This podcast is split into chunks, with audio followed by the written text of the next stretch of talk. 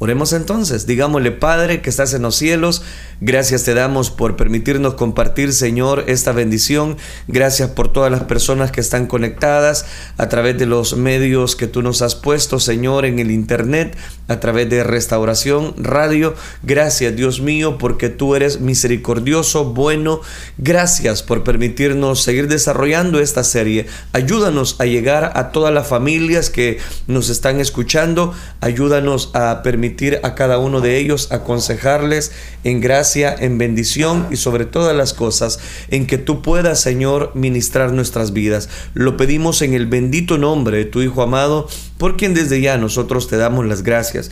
Gracias, Dios mío, porque tú eres misericordioso, bondadoso y tú cuidas de nosotros y eso es lo más especial. Gracias, Cristo Jesús. La gloria y la honra te la damos solo a ti, Señor. Amén y amén. Bien, continuamos desarrollando la serie Familias para Dios. Gracias a usted que nos está sintonizando en esta transmisión en vivo o los que nos han de ver a través de las grabaciones almacenadas en las diferentes eh, perfiles en Facebook, en nuestro canal en YouTube y también en la red de Spotify. Gracias por disfrutar con nosotros y sin más pérdida de tiempo quiero anunciar el tema para esta preciosa oportunidad formas de discutir sobre política con su familia. No, no se vaya, hay un tema que quiero compartir y llama mucho la atención. Formas de discutir sobre política con su familia. Dese una vueltecita por cualquier red social y vea cómo personas discuten, discuten acerca de la política y unos son un poquito más agresivos, no solo discuten sobre la política, sino que también discuten entre ellos faltándose el respeto.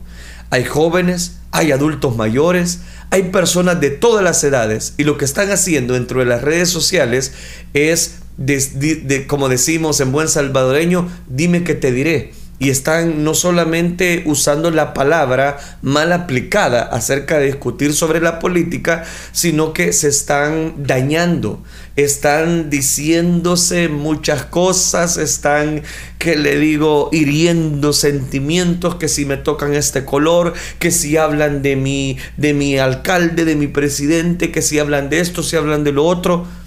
Yo pensaba, y este es el punto por el cual me llevó a tocar este tema, es ¿Qué es lo que esta generación tiene en la mente? ¿Qué es lo que no se nos enseñó en el pasado? Se nos ha hecho creer que la política es mala, es perversa, es un afín que lleva como objetivo pecado. Todo eso puede ser verdad.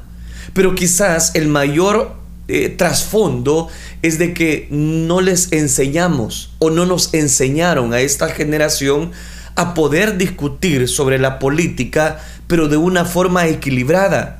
Sin, sin, dañar sentimientos, sin dañarnos el corazón, sin tomar esa palabra literalmente discutir, y por qué no decirlo, sin dañar a la otra persona que es parte de la oposición a la cual quizás yo tengo un mejor afín, y digo un mejor afín pero siempre que usted va a una red social donde se está tocando un tema de política, un tema eh, que tiene que, ver como eh, un, afín político, resulta que siempre hay, hay discusiones.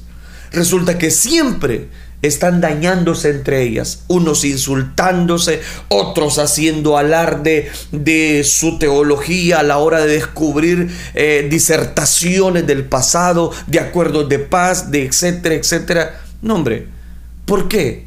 ¿Por qué heredamos de esa manera? ¿Por qué no analizamos más bien lo que la palabra de Dios también profundiza? Tenemos un Daniel, tenemos un Ezequiel, tenemos personas que fueron influyentes dentro de su cultura, hablando en términos de política, y no se contaminaron, y no discutían, y siempre prevalecían los principios bíblicos de la palabra de Dios. El problema entonces es cómo nosotros analizamos la vida, cómo nosotros tenemos un concepto de política. Jesucristo es el dador de la paz. Y si usted como cristiano entra en el juego de discutir sobre algunos asuntos, entonces es ahí donde cobra tanto valor las formas que nos han enseñado a discutir sobre la política. Quiero sentar una base y un precedente y sobre todas las cosas el que, el que tengamos un autocontrol sobre lo que Dios quiere a través de su bendita palabra. Es interesante entonces y muy importante que enseñemos a nuestros hijos a hablar con amabilidad, con respeto, sobre temas que tienen que ver con política, con las personas que nos rodean. Yo tengo que respetar la creencia de esta persona. Yo tengo que respetarla con amabilidad, con mucho respeto a las personas que piensan contrario a lo que yo estoy pensando. Porque por no pensar de esa manera resulta que aún dentro de la familia ya hay conversaciones acaloradas. Aún resulta que dentro de la familia no nos logramos poner de acuerdo. ¿Por qué? Porque no hay un respeto, no hay una amabilidad.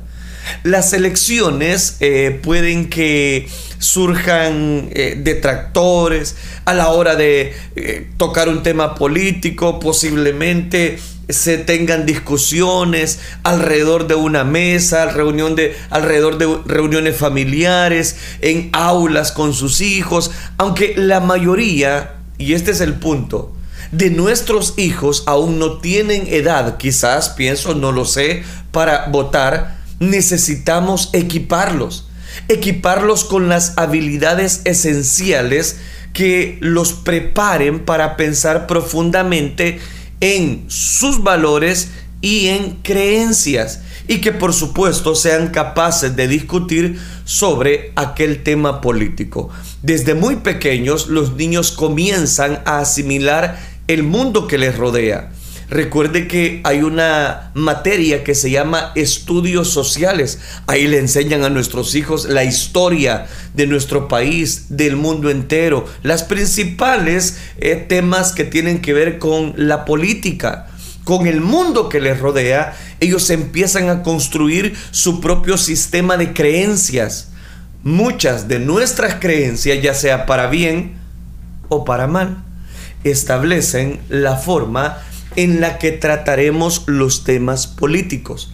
Los padres crean una cultura familiar que incluye el tono en el que se discuten o se van a discutir temas políticos, por ejemplo. Los padres crean una cultura familiar que incluye precisamente el desenvolvimiento de dichos temas.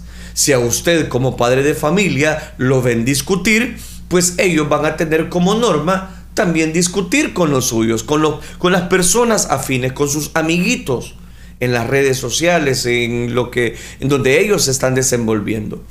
Quiero mostrarle cinco formas de hablar sobre política que pueden ayudar a nuestros hijos a desarrollar creencias, pensar sobre los temas actuales e interactuar con otro, pero usando como norma la amabilidad y el respeto. Porque hoy en día las personas no muestran amabilidad, no muestran respeto. Si uno habla un tema, ya lo, ya lo están prejuiciando. Ah, sí, porque sos ladrón. Ah, sí, porque sos esto. Ah, sí, porque sos otro. No, no. Desde ya, fomentémosles a nuestros hijos lo que a nosotros no nos dijeron Usted puede decírselo a sus hijos, enséñales. Y ahí es donde se va a centralizar precisamente la temática. Es muy importante que enseñemos a nuestros hijos a hablar con esa amabilidad, con ese respeto. Voy con las formas de poder dialogar y enseñar a nuestros hijos. En primer lugar, enséñeles a ser humildes. Que la humildad no está de moda, porque a las personas hoy en día son arrogantes las personas hoy en día lo que nosotros vemos son prepotencia. Enséñele a sus hijos a ser humildes y cómo vamos a construir esa humildad en nuestros hijos. La humildad es un ingrediente, es un ingrediente clave para construir y cómo construir esas relaciones a través de la humildad. Los niños aprenden a ver y apreciar a otras personas genuinamente. Que si no es el color favorito, no importa, yo no voy a discutir, yo voy a respetar el color de la otra persona. No importa. ¿Por qué? Porque quizás tienen otros ideales. Sí, puede ser. Pero si yo puedo construir una relación a través de la humildad, a través del respeto, no voy a, dañar a la otra persona. A través de la humildad, los niños aprenden a ver, a apreciar a otras personas eh, genuinamente.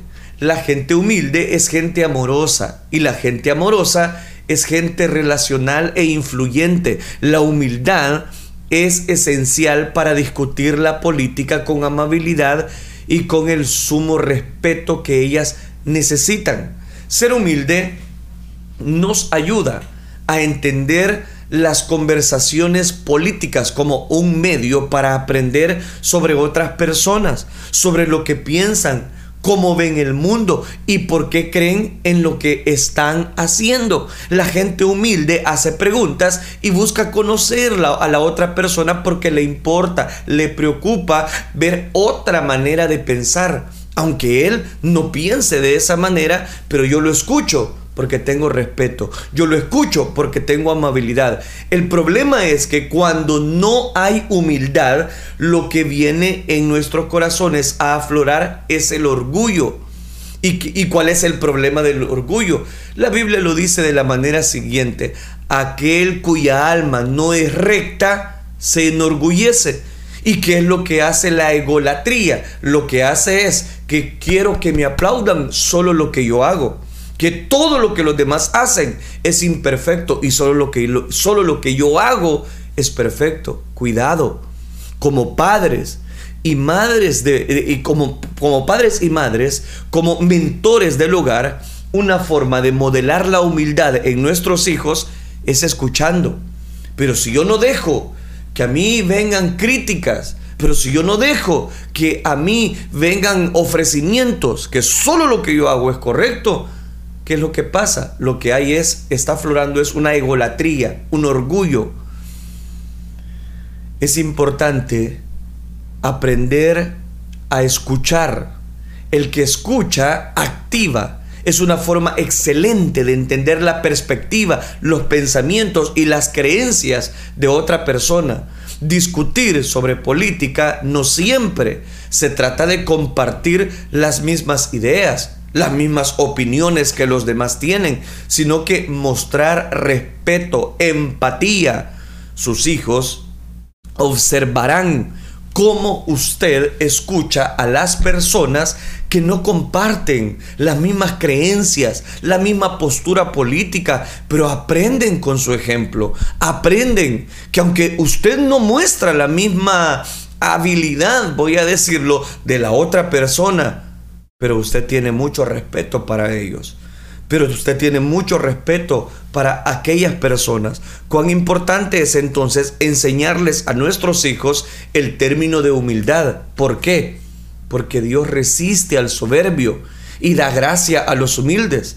¿Sabe lo más catastrófico que nos puede pasar? Es que queramos enseñarles a nuestros hijos el término humildad y nosotros seamos personas prepotentes y nosotros no tengamos el amor de Dios en Cristo Jesús aflorando en nuestra vida, porque el Evangelio es eso, humildad, humildad, humildad en el buen sentido de la palabra. Pero también hay otro aspecto que quiero destacar y es que, que debemos enseñar a nuestros hijos. Aprenda a observar no solamente la humildad, sino que observe, aprenda, enséñale a sus hijos el que ellos también pueden observar.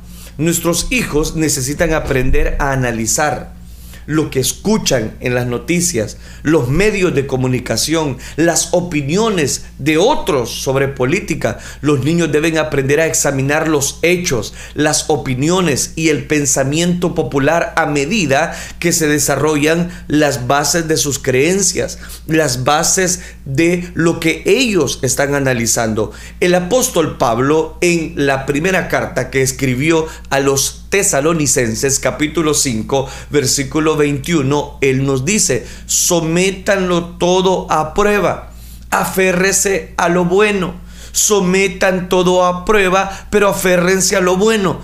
Tanto los padres como los hijos debemos ser diligentes, examinando cada pieza de información que vemos o escuchamos contra la palabra de Dios cuando algo no va conforme a la palabra de Dios, entonces yo ya sé que es una pieza de información que lo que va a hacer es desviarme, aunque tenga un brochazo de religiosidad, aunque tenga un brochazo o una mini pizca de pintura que lo que va a hacer es una entretención, pero que me va a desviar de lo que la palabra de Dios dice Cuidado, esto ayudará entonces a nuestras familias a mantener un equilibrio, una perspectiva divina en los asuntos políticos y va a proteger nuestros corazones por no tocar temas de política en nuestra familia.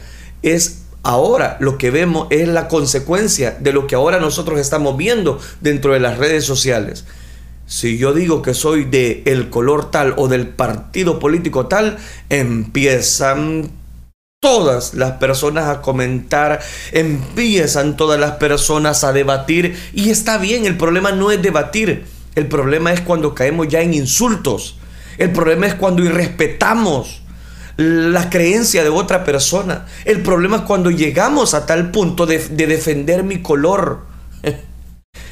Qué triste es llegar a esas alturas si tan siquiera tener una pizca de respeto para las otras personas. Recuerde, recuerde pedirle a Dios sabiduría cuando se trate de entender los asuntos políticos de la actualidad. En Efesios capítulo número 1, versículo 17, en la versión NBI, nos dice que si pedimos la dirección del Espíritu Santo, el Dios de nuestro Señor Jesucristo, el Padre glorioso, les dé el Espíritu Santo que trae sabiduría y revelación para que conozcan lo que la palabra de Dios nos dice. También la Biblia cita en Daniel capítulo 2 versículo número 21, Él da sabiduría a los sabios y el conocimiento a los estudiosos. Si pedimos ayuda a Dios para entender los temas que nos rodean, podremos ver las cosas desde una perspectiva sana, desde una perspectiva bíblica. No habrá detractores, no habrá situación que a mí no me dañe. ¿Por qué? Porque voy a eh, eh, decirle a la otra persona, no, a mí no me daña, no no me saca de mis casillas, mucho menos voy a insultar a la otra persona porque dice ser de un tema afín, el cual yo quizás no soy afín, pero yo por eso no lo voy a insultar, yo por eso no lo voy a irrespetar. Y eso es lo que comúnmente pasa cuando no hemos hablado a nuestros hijos acerca de cuán importante es depender, no de un partido político, sino que depender de la voluntad de Dios, de que el Espíritu Santo venga Daniel capítulo 2 versículo 21, él dice, él da sabiduría a los sabios y conocimiento a los estudiosos. Enséñale a sus hijos, porque las creencias que tenemos son importantes y cómo pueden definir cada uno de nuestros pensamientos y acciones. Converse con ellos sobre las creencias, sobre los valores que tiene la familia y por qué son necesarias. Yo sé que hay personas que están diciendo en este momento y, nuestros hijos que tienen que saber de política. Ese es el pensamiento que ha llevado a nuestra generación a tener discusiones. Eso es exactamente por pensar, por analizar de esa manera Usted no le va a decir a sus hijos, mire, usted vote de este color o vote de, de, para, por este partido afín. No, usted vote por esto porque esto nos han llevado a una situación exagerada. No, usted no le va a decir eso. Usted le va a decir lo que la palabra de Dios muestra. Y que lo que muestra la palabra de Dios, que podamos tener sabiduría, pero no una sabiduría terrenal, porque esa puede ser hasta diabólica sino que les vamos a enseñar los principios que la palabra de Dios muestra. Y si ella está mostrando que debemos ser humildes, porque vamos a ser soberbios entonces? Todos los miembros de nuestra familia es importante conversar con ellos sobre las creencias, sobre los valores que la familia está necesitando y de las cuales muchas veces carecen. ¿Por qué? Porque son necesarias. Todos los miembros de la familia piensan lo mismo acerca de estas creencias. Pues no lo sé. Entonces, ¿por qué no lo discutir? Hagámosles preguntas. Hay diferentes perspectivas, claro que las hay. Hay diferentes pensamientos, claro que los hay. Pero yo voy a respetar lo que los otros dicen. Recuerde que debe escuchar activamente y modelar el respeto y tratar de descubrir genuinamente el punto de vista de la otra persona. Si dentro de su mismo núcleo familiar no se pueden poner de acuerdo, ¿cuánto más lo va a poder hacer cuando usted salga a todo el mundo a ver todas la amalgama que los diferentes pensamientos teológicos nos están presentando? Es importante entonces que desde casa nosotros empecemos a inculcarle valores. La Biblia dice, el principio de la sabiduría está en el temor hacia Dios. No creamos todo lo que se nos dice, pero es importante entonces escuchar, tener respeto por lo que las personas quizás nos están diciendo. Y por eso es importante leer, leer, leer la palabra de Dios, leer lo que se nos ha inculcado, leer la historia de nuestro país, leer todo lo que tenga que ver, pero respetando cada una de las creencias. ¿Por qué razón? Porque de esa manera yo voy a valorar lo que el otro piensa. No voy a creer lo que el otro piensa, pero lo voy a respetar lo que él dice. Y no lo voy a ofender porque él piensa de esa manera. En tercer lugar, el, tercer consejo que quiero dejarlo, eh, dejarle es enséñele a sus hijos también a reflexionar. Enséñeles a ellos a que también tienen ellos que reflexionar, que cuán importante es reflexionar, que no se deje influenciar simplemente por lo que todos están diciendo, que no, que no siga la maldad de las mayorías, que simplemente establezca un análisis en su criterio bíblico, lleve a sus hijos a pensar de forma más profunda sobre los temas políticos. Reflexionen sobre los pensamientos, sobre las acciones y cómo éstas pueden ser el reflejo de lo que está pasando en lo profundo de nuestra alma, de nuestro corazón. Cuando sus hijos tengan la edad apropiada, hable con asuntos políticos con ellos. Discuta ¿Por qué son importantes y de qué forma se contraponen a los valores de su hogar. Tengan conversaciones abiertas, respetuosas sobre los temas actuales y analicen por qué algunas personas parecen tener posturas tan determinantes sobre ciertos temas. Reflexiones sobre estos temas en familia. ¿Por qué? Porque recuerde, y aquí cito, lo que dice el segundo libro de las crónicas, capítulo 7, versículo 14. Si mi pueblo que lleva mi nombre se humilla y ora y me busca y abandona su mala conducta, yo lo escucharé desde el cielo, perdonaré sus pecados y restauraré su tierra. Eso es lo que dice la versión NBI, la versión Reina Valera que nosotros manejamos, versión Reina Valera 1960, revisada por Cipriano de Valera, que nos dice, si se humillare mi pueblo, sobre el cual mi nombre es invocado, yo oiré desde el cielo y sanaré su tierra. Cuán importante es que las personas ahora necesitamos, me incluyo si usted quiera, el concepto de la humildad de poder escuchar a las otras personas sin, sin llegar al tema de la discusión. Tome un momento, por favor, para reflexionar sobre este versículo. ¿De qué forma el clima político necesita alinearse a los principios y verdades bíblicas? Hay cosas que como país debemos cambiar para estar bien con Dios.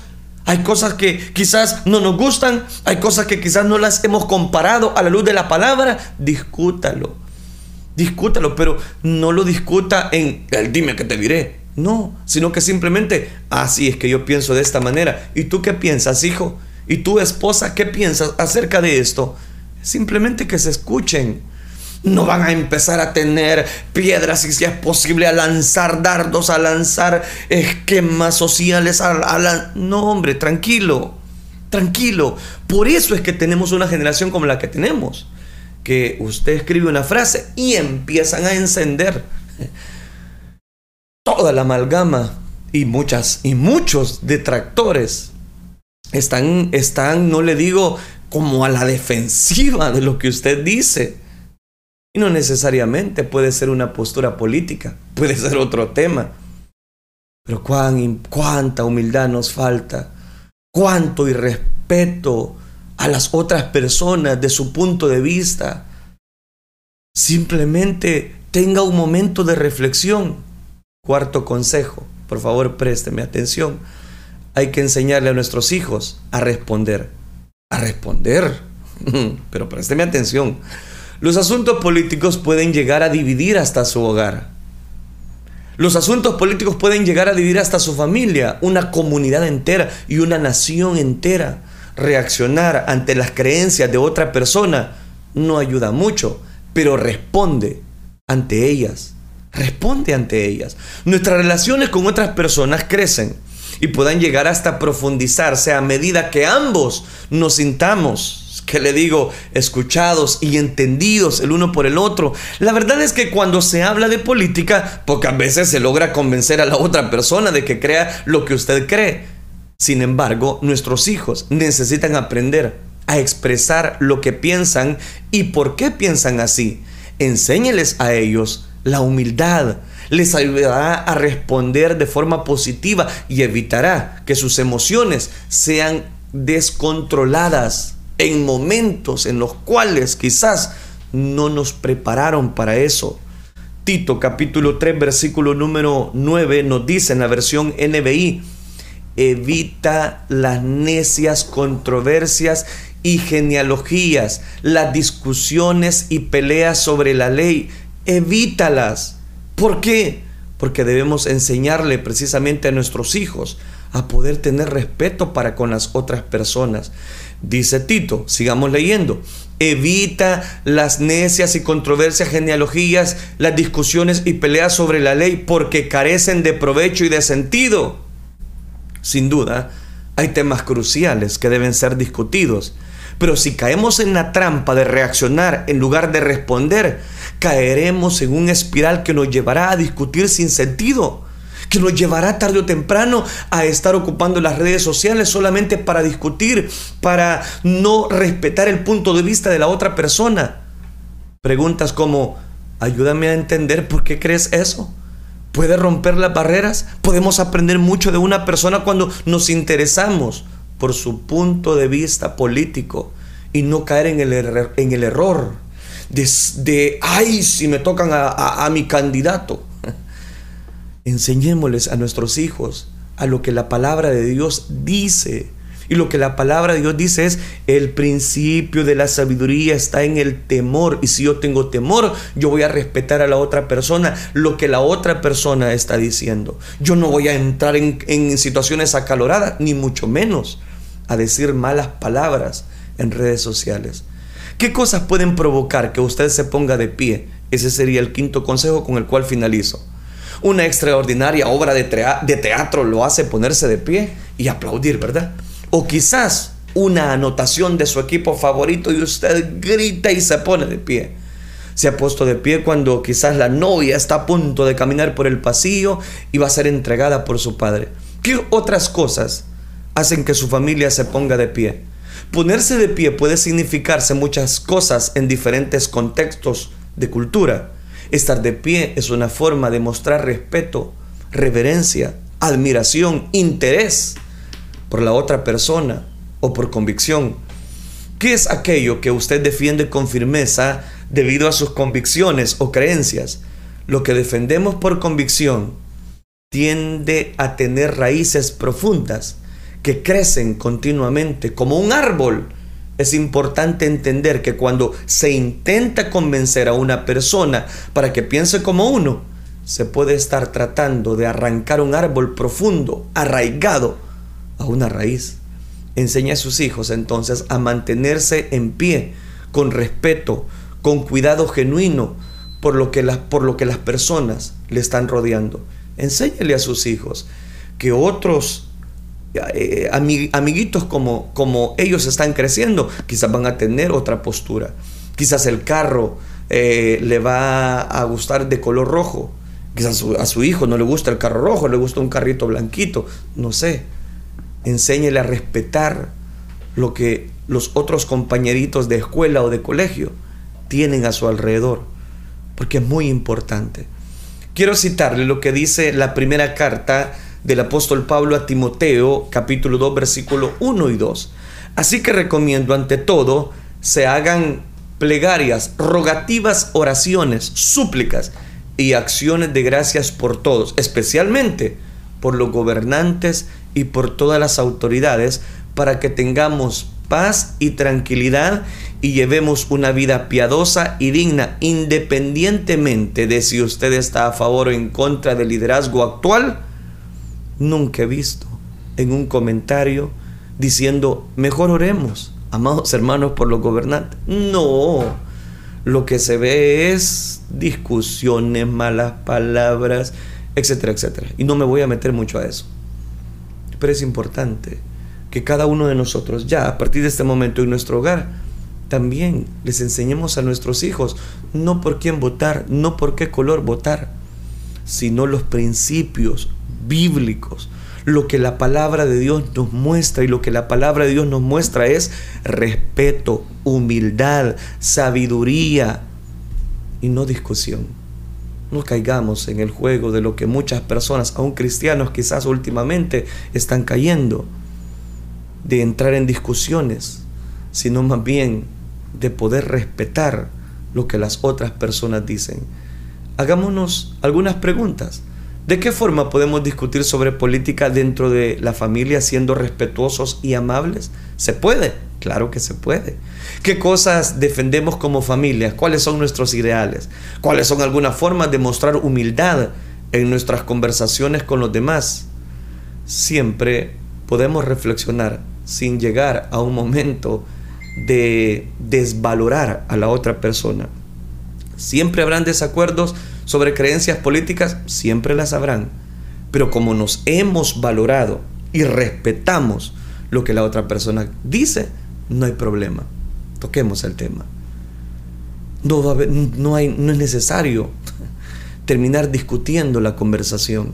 Simplemente yo doy mi punto de vista, el otro da su punto de vista y al final no nos ponemos de acuerdo, pues está bien, buenas tardes, buenas noches pero no terminar con palabras oeces o malas palabras, o lo que es peor, llegando a un odio en medio de tanta adversidad, es bueno contar con la presencia de Dios y con una cultura que nos ha enseñado la arrogancia, la, la autodesenfreno, la egolatría.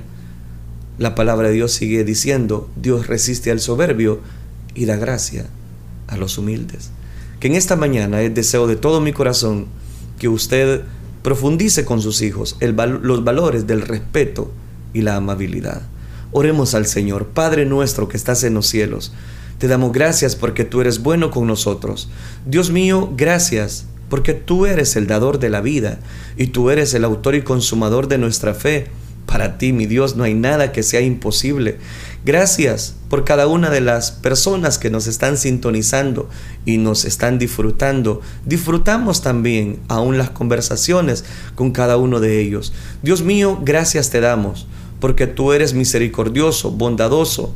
Gracias porque nos das siempre este momento tan especial de poder disfrutar de tu gracia, de tu misericordia y sobre todas las cosas de que tú, Señor, tomes control de cada una de nuestras familias. Todo esto, Señor, lo pedimos en el bendito nombre de tu Hijo amado, por quien desde ya te damos las gracias. Gracias, Cristo Jesús. Amén, Señor. Y amén.